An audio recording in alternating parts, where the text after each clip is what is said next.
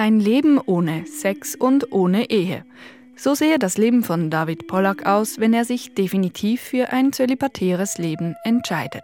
Seit Sommer ist er Kandidat am Priesterseminar St. Luzi in Chur und prüft, ob Priester werden und sein der richtige Weg für ihn wäre. Ich bin ganz am Anfang mit 20, ist das für viele wahrscheinlich unvorstellbar und ich merke das auch, das ist auch für mich nicht nicht einfach, weil ja, also man sehnt sich vielleicht irgendwie nach einer Beziehung, wie jeder andere auch. Wie andere auch, die in einer Liebesbeziehung beispielsweise Nähe und Geborgenheit erleben. Anders als früher wird heute in der Ausbildung mehr und offener über diese Themen gesprochen, über Nähe und Distanz, Sexualität.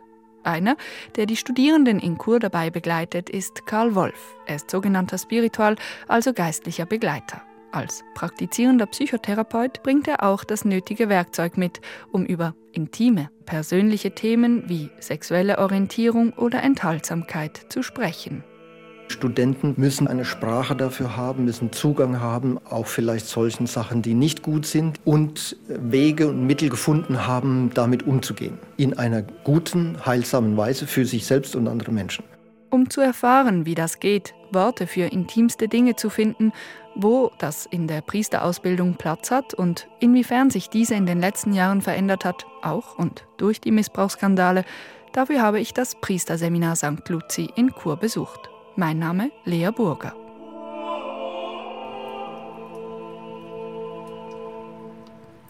Es ist ein grauer Herbsttag. Oberhalb der Stadt Chur an die Hügel geschmiegt, thront das Priesterseminar mit seinen alten Mauern.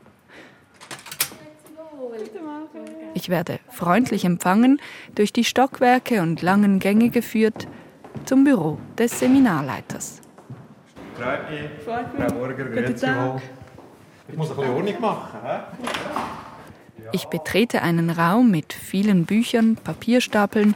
Meine Aussicht schweift durch die kleinen Fenster hinaus auf einen Rebberg zu bunten Herbstwäldern.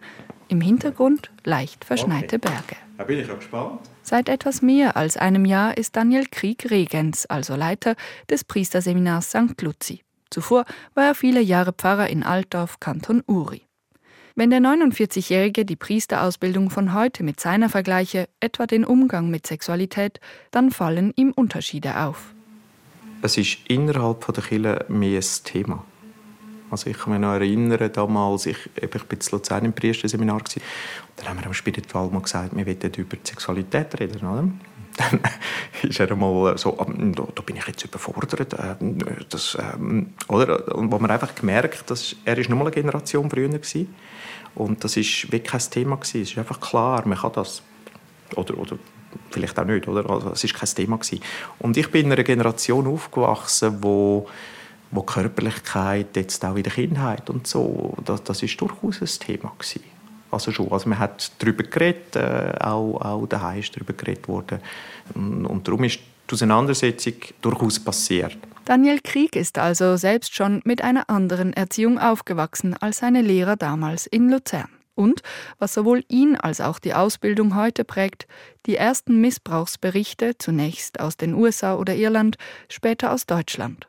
Diese hätten in den letzten 20 Jahren eine größere Sensibilität geschaffen gegenüber dem Tabuthema Sex oder den Auswirkungen der zölibatären Lebensform, erzählt der Regens im Gespräch. Wir haben auch dieser Lebensform dann alle zwei Jahre drei Tage, wo Priester und Kandidaten zusammenkommen. Und was heißt das ganz konkret? Auch aufgezeigt bekommen, was das auch für Probleme mit sich bringen kann. Wie man daran arbeiten muss. Also es ist ein lebenslanges Arbeiten wie in einer Beziehung, um dranbleiben, dass die, die Zufriedenheit und die Freude auch, auch bleibt. Und auch das Gute gesehen im Ganzen. Es gibt auch gute Sachen. Ja. Sie haben jetzt aber gerade Probleme angesprochen. Was sind das für Probleme, die bei diesen Seminaren angesprochen werden? Ich war in der Seelsorge und, und etwas, was nicht ganz einfach ist zum Aushalten, ist, ich war unglaublich eingespannt. Gewesen? Das sind nicht acht Stunden Tag. Manchmal ganz schwierige Sachen.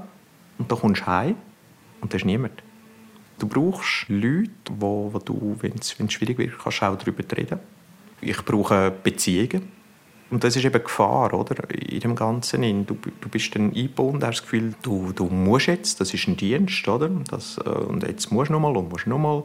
Und dann nicht zu merken, dass, dass vielleicht einmal ein daraus rausgehen, dass es Zeit für sich selber, ein Verarbeiten auch angesagt ist.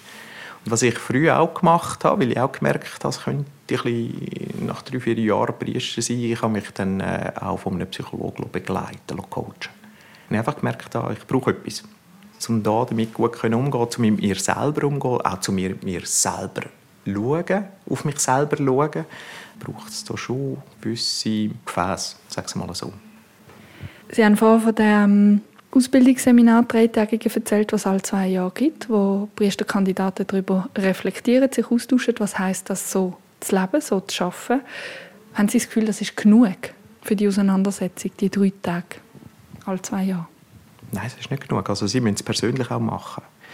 Das Priesterseminar klassisch geführt ist eine geschlossene Gesellschaft. Oder? Also es sind Priesteramtskandidaten, es ist alles durchgetaktet, sogar die Wochenende sind durchgetaktet. Die sind früher aus der Internat gekommen, hierher, und dann ist es weitergegangen in dieser, sechs mal, Bubble, in dieser Blase.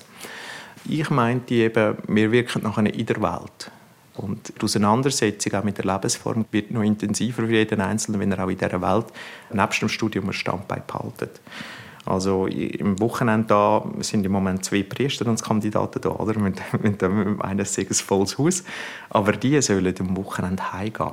Vielleicht auch in einem Verein noch mitmachen, sich in den Pfarrei einbringen, ihre Beziehungen pflegen, weil im Leben zeigt sich dann, ob, ob es Berufung ist oder nicht verliert man sich plötzlich und dann ist vielleicht das Berufung. Was ich ein gefährlich finde, ist, wenn ein junger Mensch kommt, der sagt, oh, ich bin ganz überzeugt, ich will Priester. Dann würde ich jetzt erst mal sagen, das schauen wir jetzt mal. Du spürst vielleicht einen Ruf und das wird sich dann zeigen. Es ist ein langer Weg. Mit einem Einführungsjahr, dann kommen die Studienjahre und dann kommt eine Berufseinführung. Und, und, immer wieder mit dieser Frage Selbstreflexion. Das, das ist etwas, glaube ich, wo, wo ich, wenn ich zurückschaue, dauernd gemacht habe. Ist es wirklich das? Aber heute noch. Das ist ganz wichtig. Das muss passieren. Und nicht schon von Anfang an kommen, es ist klar. Weil dann, dann, dann finde ich es find ein Stück weit auch ein gefährlich. Passiert das oft? Ich bin noch nicht so lange im Amt, kann ich Ihnen nicht sagen. Die äh, Leute, die ich da habe, glaube ich, die sind sehr selbstreflektiert, ja. Ich habe das Gefühl, mal, die machen das. Früher war das Priesterseminar ausschließlich für Priesteramtskandidaten. Aber weil deren Anzahl massiv zurückgegangen ist, Daniel Krieg hat es eben erwähnt, in Kur sind es momentan nur noch zwei, hat sich das Seminar zunehmend geöffnet. Für Studierende, die einmal als Kirchenhistorikerinnen oder Religionslehrer arbeiten wollen. Entsprechend sind Priesterkandidaten nicht mehr unter sich, sondern bereits während der Ausbildung mit einer Vielfalt von Biografien und Lebensentwürfen konfrontiert. Zum Beispiel mit jenem von Silke Weinig, 53, Wirtschaftsgeografin und Coach, seit zwei Jahren in der Ausbildung zur Seelsorgerin. Im Speisesaal von St. Luzi, à la Harry Potter, mit dunklem Holz und alten Gemälden, erzählt sie, wie sich das Seminar mit dem neuen Regens verändert hat. Es ist lebendiger geworden, einen großen Austausch. Und ich habe auch das Gefühl, wir gehen mehr nach außen.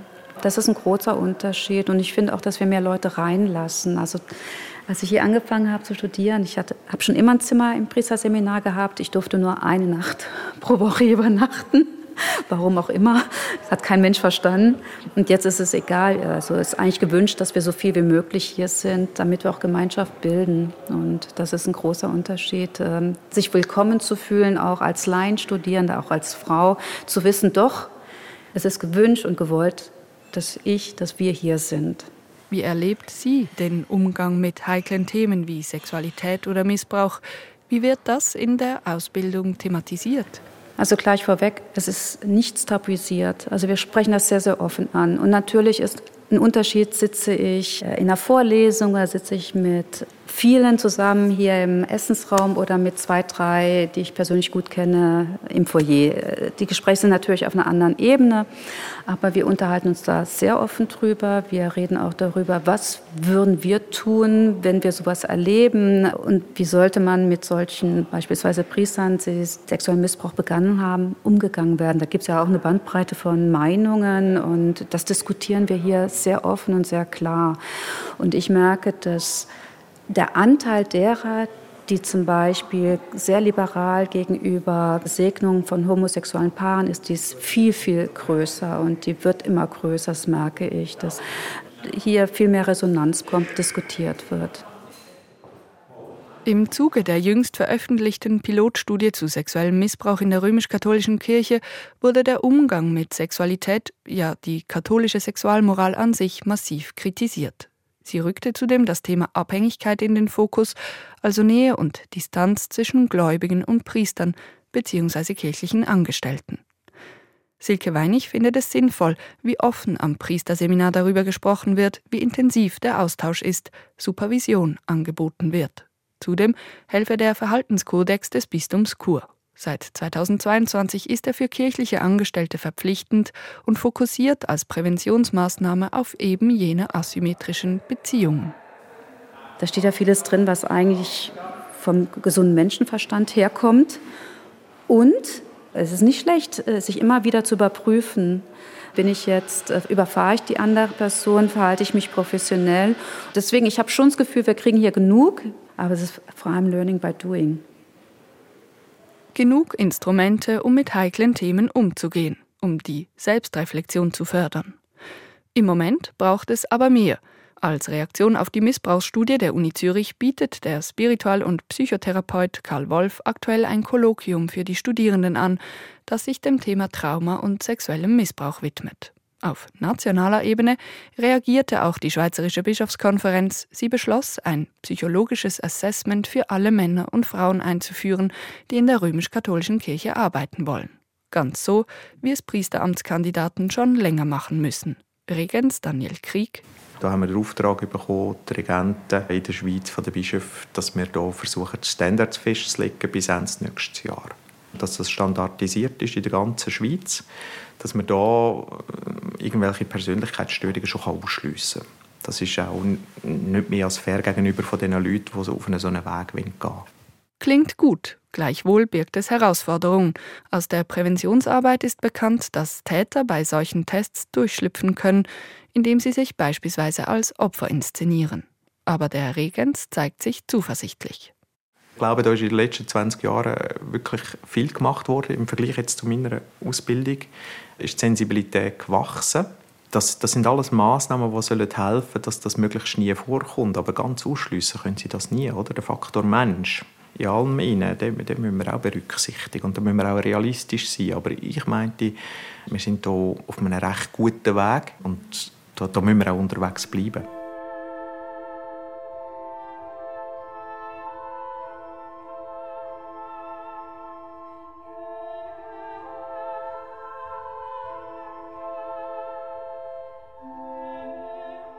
Tatsächlich ist in den letzten 20 Jahren viel passiert in Sachen Sensibilisierung und Prävention.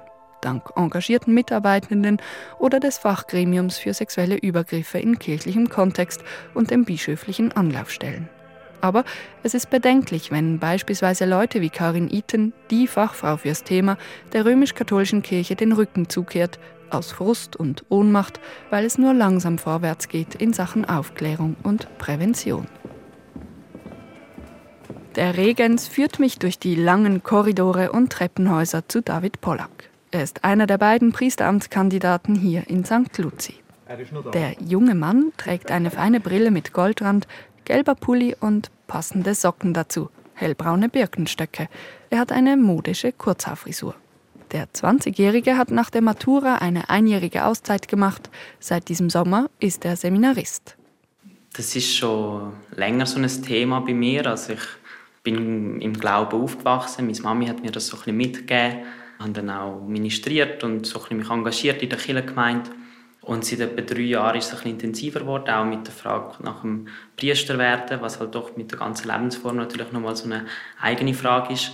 Und ja, dann gefunden, gut, ich werde mich mal darauf einladen und mal, mal schauen, was es mit mir macht oder wie ich mich da fühle. Er möchte mit Gott unterwegs und für die Menschen da sein, insbesondere für Geflüchtete und für jene am Rande der Gesellschaft. Das ginge doch gut auch ohne Priesteramt, ohne Zölibat. Es hat auch mal Zeiten gegeben, wo ich gesagt habe, ja, vielleicht Theologie, das interessiert mich irgendwie, aber die Lebensform, das kann ich mir auf keinen Fall vorstellen. Schon als Kind eigentlich so die Vorstellung, kann mal, mal eine Familie zu haben, das ist irgendwie klar gewesen.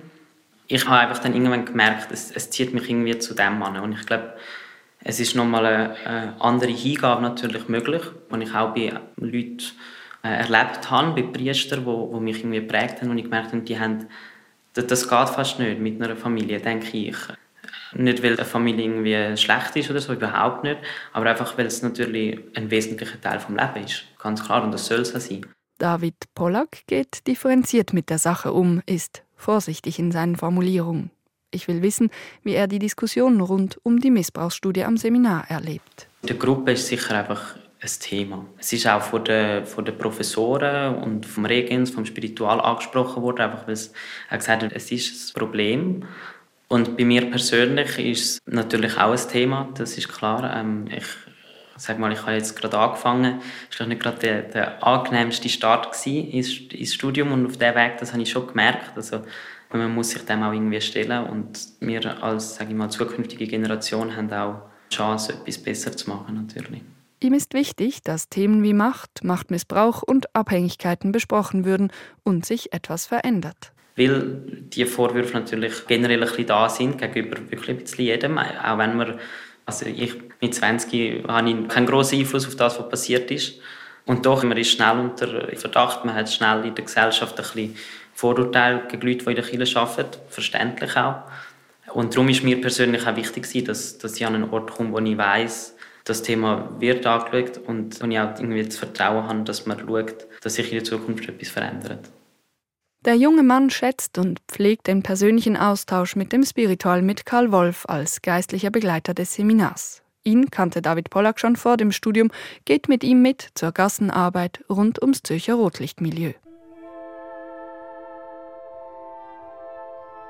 An diesem Morgen besuche ich denn auch Karl Wolf in seiner Kurer Studierstube. Ein bis zwei Tage die Woche ist er hier im Seminar, sonst arbeitet er in Küsnacht als Pfarrer, ist praktizierender Psychoanalytiker und damit nicht genug, Karl Wolf ist, wie Daniel Krieg auch, Domherr des Bistums Chur, berät also Bischof Bonner mit. Bei Karl Wolf interessiert mich, ob und wie das Thema Sexualität zur Sprache kommt. Sexualität ist ein Thema, das Studierende mitbringen, weil viele Studierende auch in der Mitte des Lebens sind und verheiratet sind. Sind es Fragen von Partnerschaft und Ehe oder Kindererziehung? Bei anderen stelle ich die Frage. Bei wem? Mm, wenn es schwer fällt, Fragen der Intimität fallen uns alle nicht leicht, äh, wirklich offen darüber zu sprechen. Und wir müssen erst eine Sprache dafür finden.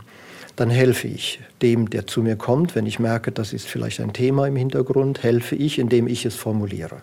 Können Sie ein Beispiel machen? Ich, ich, spare dann auch nicht mit Erfahrungen von meiner eigenen Biografie, weil das wichtig ist. Für mich ist wichtig äh, die Begegnung in Augenhöhe mit den Studierenden. Das heißt, ich stelle dann Erfahrungen auch aus meiner Biografie, meiner Persönlichkeitsentwicklung zur Verfügung. Also wie hat sich Sexualität entwickelt? Äh, bespreche das auf zwei Ebenen, also biografischer Hintergrund und fachlicher Zugang. Also welche Phasen von Entwicklung sexueller Identität kennen wir? Von Kleinkindalter bis Pubertät, bis junge Erwachsenenalter und solche. Ne? Und da habe ich ja auch das alles durchlaufen als Mensch und ähm, habe gelernt, durch meine Ausbildung Worte dafür zu finden. Und das stelle ich zur Verfügung. So könne ein vertrautes Gespräch entstehen. Und diese Gespräche werden geschätzt. Alle Gesprächsteilnehmenden heben sie positiv hervor. Doch das war wohl nicht immer so in der Ausbildung. Karl Wolf sieht selbst Defizite. Oft seien Gespräche zu wenig klar, zu wenig offen oder ganzheitlich, wenn es ums Thema wie Nähe, Distanz oder Sexualität geht. Doch die letzten Jahre und insbesondere die Diskussionen der letzten Wochen hätten da nochmals etwas bewirkt. Alle die Diskussionen in der Gesellschaft und auch die kritischen Diskussionen äh, Kirche betreffend unsere Kirche, reformierte Kirche, alle Kirchen betreffend. Das hat für mich einen Riesenschub bedeutet, sich diesem Thema zu stellen, keine Schattenseiten auszublenden, über die Schattenseiten zu sprechen, über die Defizite zu sprechen, einen anderen Umgang damit zu finden und das viel deutlicher äh, sowohl bei der Auswahl von Kandidaten, bei der Begleitung von Kandidaten und Kandidatinnen für die pastorale Arbeit zu betrachten, zu thematisieren, entsprechende Fachleute beizuziehen, die entsprechend ähm, Hilfen geben können für die Ausbildung. Ja. Damit bezieht sich Karl Wolf auf ein Konzept der Psychoanalyse nach C.G. Jung. Er beschreibt mit den Schatten, wie unangenehme Themen innerpsychisch verdrängt oder gar abgespalten statt bearbeitet werden. Aber warum kam der Schub erst jetzt mit einer weiteren Missbrauchsstudie? Liegt es daran, dass der offene Umgang mit Sexualität eben doch ans Eingemachte geht, das Priester- oder Kirchenbild grundlegend hinterfragt? Ja, sage ich jetzt erstmal ja. Es ist natürlich so, dass für jeden Menschen Dinge, die Sexualität, die Intimität berühren, schwierig sind zu formulieren, weil mit Schamgefühl, weil mit Schuldgefühl verbunden. Es ist prekär, das zu veröffentlichen, darüber zu sprechen. Es ist einfach empfindsam. Das ist auch in Familien so, nicht? Es gibt selten Familien, wo das wirklich gut, in einer guten Weise Thema sein kann. Das ist einfach ein sensibler Bereich und das ist auch in der Kirche so. Aber gerade, gerade deshalb müsste er ja gerade hier gut begleitet werden. Jawohl, 100 Prozent. Gerade deshalb müssen wir fachlich, professionell damit umgehen und es zum Thema machen. Und mit den Studenten, weil sie andere Menschen später in der Kirche, in der Seelsorge, in der Arbeit mit Menschen begleiten sollen, müssen sie eine Sprache dafür haben, müssen Zugang haben, auch zu eigenen Schatten und auch vielleicht solchen Sachen, die nicht gut sind, die Störungen sind, müssen ihre Störungen bearbeiten können und Wege und Mittel gefunden haben, damit umzugehen. In einer guten, heilsamen Weise für sich selbst und andere Menschen. Was machen Sie, wenn Sie merken, ein Priesterkandidat ist nicht offen, sich auf diese Schatten, auf diese Störungen einzulassen? Was machen Sie da ganz konkret? Ich frage zunächst, ob er jemand hat, mit dem er das tut. Er muss es ja nicht mit mir. Es gibt äh, Kollegen, äh, wo er als geistlicher Begleitung äh, sich jemand wählen kann. Oder und dazu dann, wenn nötig, auch therapeutische Kollegen. Ich kann dann Hilfen geben, kann jemand vermitteln, wie ich das häufig tue. Ähm, der käme vielleicht in Frage, der wäre vielleicht passend für dich. Äh, vielleicht wäre für diese Frage eher eine Frau passend, für die andere Frage wäre vielleicht eher ein Mann passend und so weiter. Ne? Und das vermittle ich dann. Wenn es nicht von selbst zum Thema wird, mache ich es zum Thema. Bei was für Themen wäre das der Fall? Die Fragen der sexuellen Präferenz, dass sich äh, die Studierenden dem stellen, wie gehe ich damit um? Also wenn ich heterosexuell bin, wie gehe ich damit um? Wenn ich homosexuell orientiert bin, wie gehe ich damit um? Oder mit Problematiken, die dazugehören. Auch mit Devianz, also abwegigen Sachen. Wenn sich zum Beispiel herausstellt, dass äh, Sexualität mit Aggression verbunden sind. Also masochistischer Art oder sadistischer Art, die ich mir selber zufüge oder selber erleide, äh, dann ist angesagt, dass, dass sich ein Mensch darum kümmert. Und hey, wie gehe ich damit um? Wie mache ich das? Vielleicht auch verändern, weil es in einer Traumatisierung entstanden ist dann kann äh, in der, in der Traumabehandlung zum Beispiel das auch zum Thema werden. Wie gehe ich mit Wunden, die mir zugefügt wurden, aus der für mich mein Umgang mit Sexualität erwachsen ist, wie kann ich das unter Umständen verändern oder einen solchen Umgang finden, der mir selber und anderen heilsam ist. Ne? So offen und direkt habe ich mir das nicht vorgestellt. Das alles bespricht er hier. Komme das oft vor? Karl Wolf kontextualisiert. Wie entwickle ich mich? Das ist eher die Frage. Und da spielt auch Sexualität eine Rolle, weil sich oft in der Sexualität etwas zum Ausdruck bringt, was grundsätzlich für die Persönlichkeit eine Frage ist. Die Frage, bin ich geliebt? Bin ich angenommen? Kann ich mich selber lieben? Kann ich mich annehmen? Kann ich alle Teile meiner Persönlichkeit annehmen? Insofern spielt es bei jedem Menschen, der zu mir kommt, eine Rolle. Es geht also darum, die eigene Sexualität ins Leben zu integrieren, einen Umgang zu finden, auch für zölibatär Lebende wichtig, damit die Schatten nicht im Schatten bleiben. Wie also spricht Karl Wolf mit Priesteramtskandidaten über den Zölibat, damit die eigene Sexualität eben nicht abgespalten oder verdrängt wird? Ich brauche Zugang zu meinem Körper, ich brauche Sport, ich brauche Bewegung, ich brauche ein Hobby, etwas, wo ich mich einen Ausgleich, äh, meinen Tag strukturiere und all diese ganz, ganzen Themen. Ja, das spielt eine Rolle. Beim Zölibat gehe es in erster Linie also nicht darum, Leidenschaft zu unterdrücken, Im Gegenteil, der Weg als Priester brauche eine besondere Energie. Man braucht, um das wählen zu können, Leidenschaft. Also ich habe Leidenschaft für den Einsatz äh, für Menschen. Ich habe Leidenschaft für die Gemeinschaft der Kirche, für Kontemplation, Meditation, Leidenschaft für Gott. Diese Leidenschaft ist für Karl Wolf denkbar auch ohne den Pflichtzölibat. Gleichwohl stimme für ihn diese Lebensform.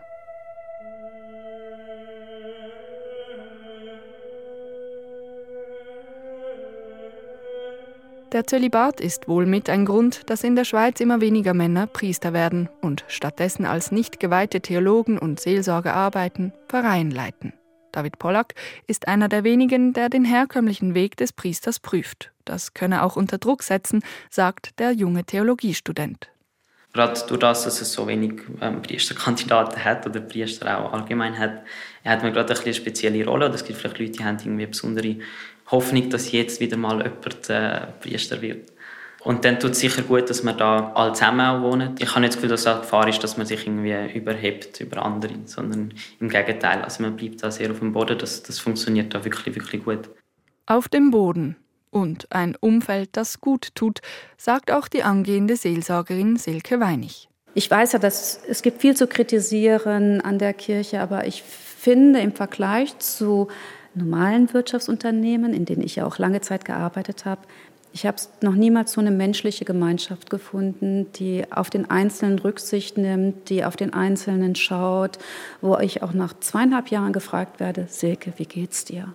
Ich meine, ich bin ja auch mit Abstand die Älteste und trotzdem, ich werde hier aufgenommen wie Gleiche unter Gleichen und das ist so wohltuend. Ähm, ja, und es ist auch sehr schön, wir haben sehr viel Spaß miteinander, aber wir beten auch zusammen. Also es ist wirklich eine Gemeinschaft und ich denke auch Verbindungen und Freundschaften fürs Leben.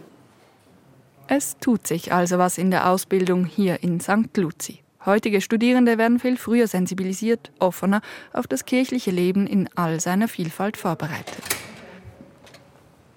Am Ende meines Besuchs im Priesterseminar bin ich voller Eindrücke und Gedanken. Die frische Luft draußen tut gut meine Gesprächspartnerinnen wirkten alle sehr reflektiert und offen. Ich frage mich, ob es wirklich so rund läuft, wie es klang. Unterm Strich wirkte es aber authentisch auf mich, dass sich hier viel verändert hat, war spür- und sichtbar. Und doch, die Veränderungen kommen für die gesamte Kirche spät und vor allem erst durch den großen Druck von außen.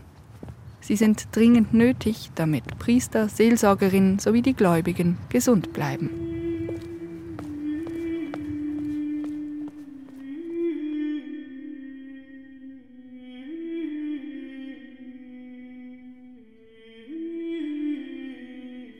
Für Perspektiven war ich, Lea Burger, zu Besuch im Priesterseminar St. Luzi in Chur.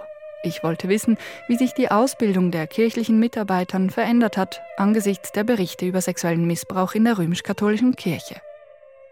Falls Sie Fragen oder Anregungen dazu oder zu anderen Themen haben, schreiben Sie uns an redaktion.religion.srf.ch. In der nächsten Folge von Perspektiven geht es um Krieg und Meditation und wie Claude Anshin Thomas vom Soldaten zum Zen-Mönch wurde.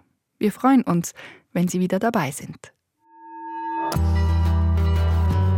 Das war ein Podcast von SRF.